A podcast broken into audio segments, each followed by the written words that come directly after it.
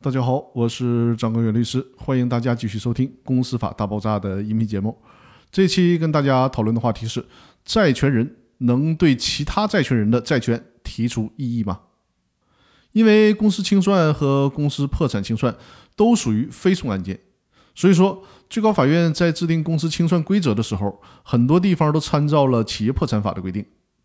企业破产法规定，债务人、债权人对债权表记载的债权有异议的，可以向受理破产申请的人民法院提出诉讼。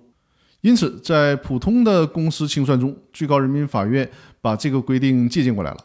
在司法解释中，也赋予了债权人对清算组核定的债权提出异议的权利。经过清算组核定的债权是制定清算方案和进行清算分配的依据，这直接关系到债权人最终能从公司要回来多少钱。如果不允许债权人对清算组登记和确认的债权提出异议，就有可能导致清算组的独裁，那就成了清算组想给你多少钱就是多少钱了。你申报一百万。我清算组呢只给你一万，你还不许提异议，这样的话，债权人的利益就根本得不到保障了。因此呢，债权人当然有权对清算组核定的有关自身的债权的性质、数量、有无担保等事项呢提出异议。而且，当这些异议得不到清算组解决的时候，债权人还可以通过司法途径去保护自身的权益。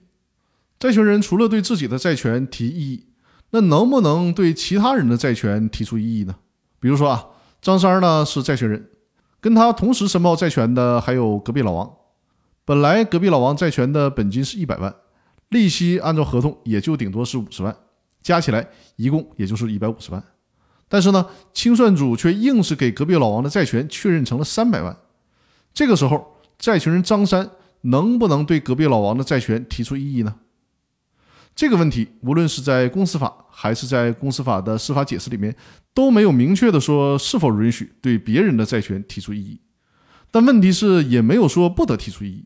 那么，法无禁止即自由，我们就可以理解为，债权人既可以对自身的债权，又可以对他人的债权提出异议。这理论上也说得通，因为债权人对清算组核定的他人债权提出异议，是对其权利的间接保护。因为你想啊。公司剩余的财产是有限的，如果多给了给魏老王，那其他债权人很可能就会少得到清偿。所以说呢，应该允许债权人对其他债权人的债权提出异议。那好，今天的分享就到这里，更多内容我们下期继续。感谢大家的收听。